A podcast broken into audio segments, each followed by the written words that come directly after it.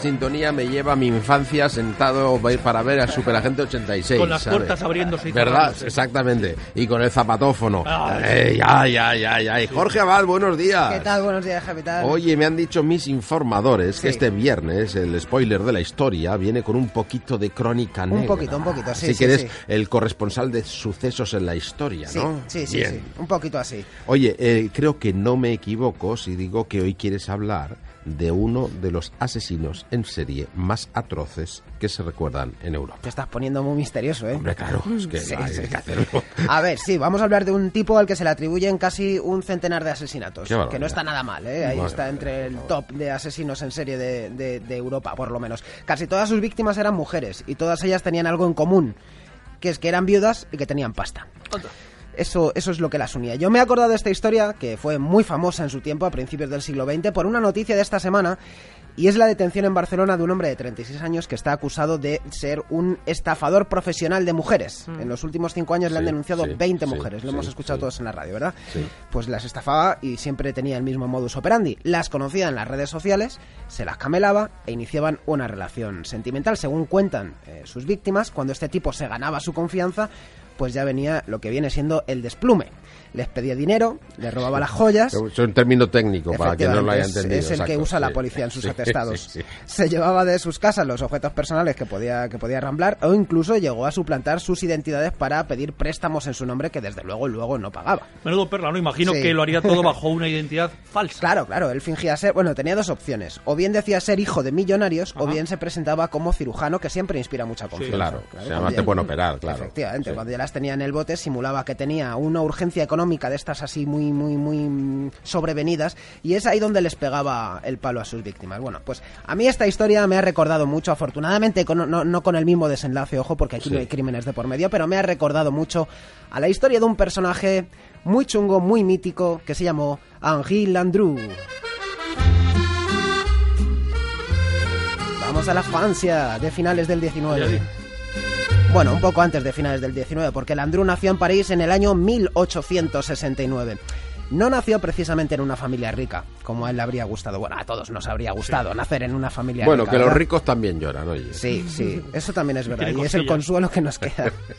A él le habría gustado porque eh, ya veréis que de mayor el bueno de Henri desarrolló una irrefrenable afición por el dinero. Su padre era obrero en una fábrica, su madre costurera, eran humildes pero honrados. Sin embargo, esa honradez no supieron transmitírsela a Henri, que muy pronto demostró ser un poquito calavera.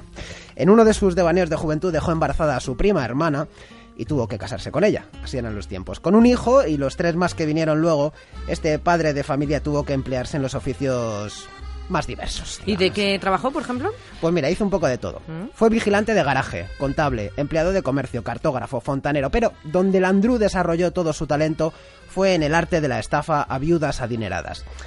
A su primera víctima la conoció a través de las redes sociales de la época. El Tinder o el Mythic del año 1909 eran los anuncios por palabras de la prensa. Amigo, vale. Claro, ahí fue donde Henri Landru encontró un día algo que le iba a cambiar la vida.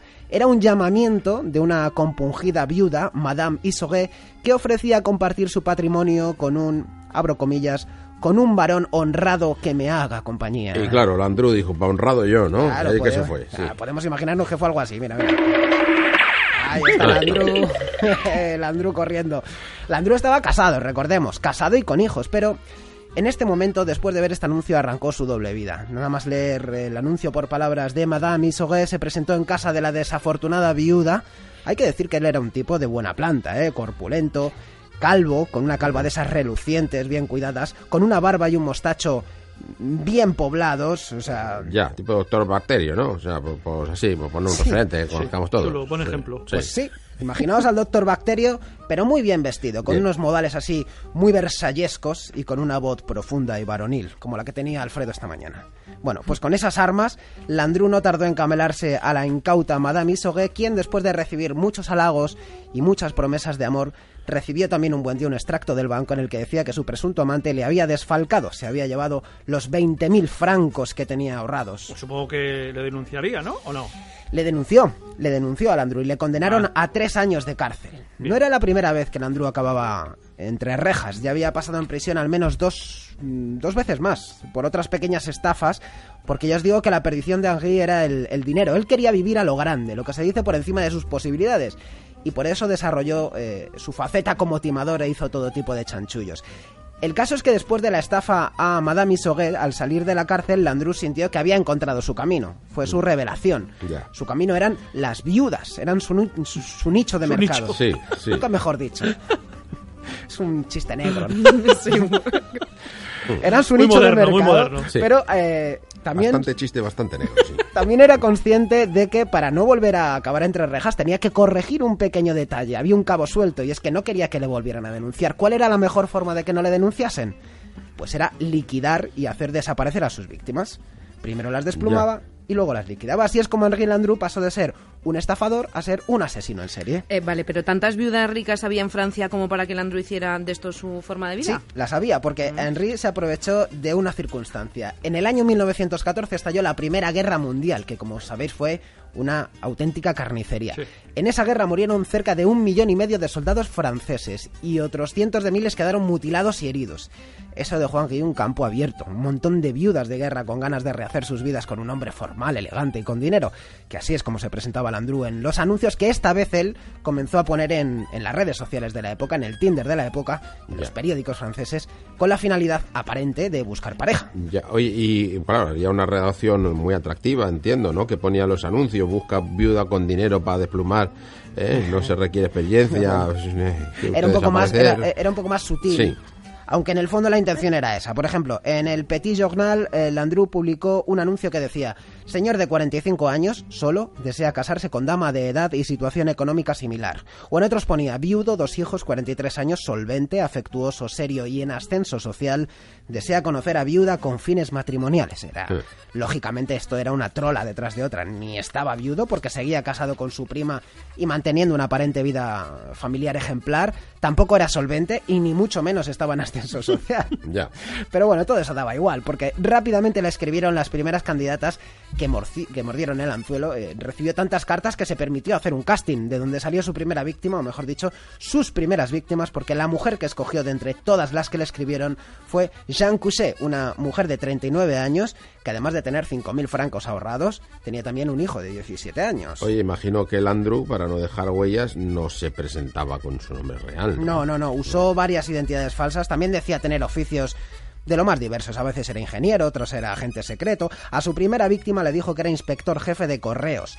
Y después de unos meses en los que se dedicó a cortejarla, e incluso le propuso matrimonio, después de unos meses en los que aparentemente se ganó su confianza, tanto Jean Couset como su hijo desaparecieron de un día para otro sin dejar rastro. Al parecer, y esto se supo luego, tanto la madre como el hijo comenzaron a sospechar de él y Landru acabó asesinándoles, descuartizándoles y quemándoles en una chimenea. Qué horror, ¿no? Sí. Pero Está claro que no quería dejar ni rastro, ¿no? No, y ese fue el horror. procedimiento que siguió con el aproximadamente centenar de víctimas a las que fue, pues primero engañando y luego asesinando. Su teatro de operaciones fue una casona que Landru alquiló en Gambé, que es un pueblo a 50 kilómetros de París, y esta casona tenía una gran ventaja, y es que tenía un jardín, una tapia muy grande que evitaba miradas indiscretas, y también una chimenea perfecta para deshacerse de los cadáveres. Eh, y dices que mientras hacía todo esto, él llevaba por otra parte una vida normal con su familia, Así sus es, hijos. él tenía esta doble vida. Por un lado era un marido y un padre perfecto, con el dinero que conseguía de las mujeres a las que estafaba y asesinaba. Podía permitirse para él y su familia un tren de vida elevado, que es lo que siempre quiso, vivir bien. Y por otro lado, sin que nadie lo supiera, tenía esta vida de gigoló asesino. ¿Y esta mm, profesión eh, la mantuvo mucho tiempo? ¿Tardaron mucho en pillarle al sujeto? Pues sí estuvo, ¿eh? estuvo cuatro años, cuatro años dedicado en cuerpo y alma a esto. Le pillaron a finales de 1918 y fue gracias a los familiares de dos de sus víctimas que hicieron su propia investigación y le dieron a la policía todas las claves para que acabaran deteniéndole. Le detuvieron en su casa familiar, donde vivía con su, con su mujer y sus hijos. Y lo más sencillo para los investigadores fue probar las estafas porque Landru tenía la costumbre de anotar con todo detalle en una libretita. Los viajes que hacía, los nombres de las mujeres a las que engañaba y el dinero que ellas le confiaban. Tenía el nombre entero, iniciales, no sé. Todo. Bueno, eh, se lo puso fácil entonces, ¿no? Sí, pero lo más complicado eh, le resultó a la policía eh, acusarle de los crímenes. Finalmente solo pudieron probar el asesinato de 11 personas, a pesar de que se le atribuían cerca de un centenar de asesinatos. En la famosa casa de Gambé, que tuvo alquilada y donde llevaba a sus amantes, los investigadores pudieron recuperar casi 300 huesos humanos carbonizados, casi 2 kilos de cenizas. Y 47 dientes de oro que arrancó a sus víctimas, además de un montón de evidencia de serruchos, sogas, hachas que, supuestamente había asesinado, eh, utilizado en los asesinatos. Después de dos años de investigaciones, Landru fue juzgado en París en, el año 21. Fue un caso muy mediático, se han hecho un montón de películas y series, pero hay una, eh, Monsieur Verdoux, de, del año 47, en la que nada menos que Charles Chaplin interpreta a este asesino en serie y de donde hemos sacado este pequeño momento del juicio. Jamás en la historia de la jurisprudencia han salido a la luz crímenes tan horribles. Señores del tienen ante ustedes a un monstruo de crueldad y de cinismo. Mírenlo, obsérvenle. Un hombre que si hubiera sido inteligente se habría ganado la vida honradamente. Sin embargo, prefirió robar y asesinar a mujeres inocentes. De ello hizo su gran negocio. No pido venganza, sino que se proteja a la sociedad. Para este asesino de masa solicito la pena máxima, que sea ejecutado en la guillotina. Pues eso pasó, Landru fue condenado a muerte, fue ejecutado en la guillotina en febrero del año 1922, tenía 52 años y según las crónicas de la época en todo momento mantuvo la compostura allí con su bigotón y su barba. De hecho se cuenta la anécdota de que antes de ser guillotinado el cura le, le, invitó a escuchar misa, pero él respondió que gracias, pero que no podían hacer esperar a este señor. Se refería al verdugo que iba a cortarle la cabeza. Ya, bueno, pues respetuoso con las profesiones, claro, exactamente. Madre mía, qué sujeto, ¿eh? Bueno. Madre mía. Qué cosas una vida pasan intensa. en los spoilers de la historia. Jorge, muchas gracias. Venga, compañero. buen fin de semana. Adiós. Adiós.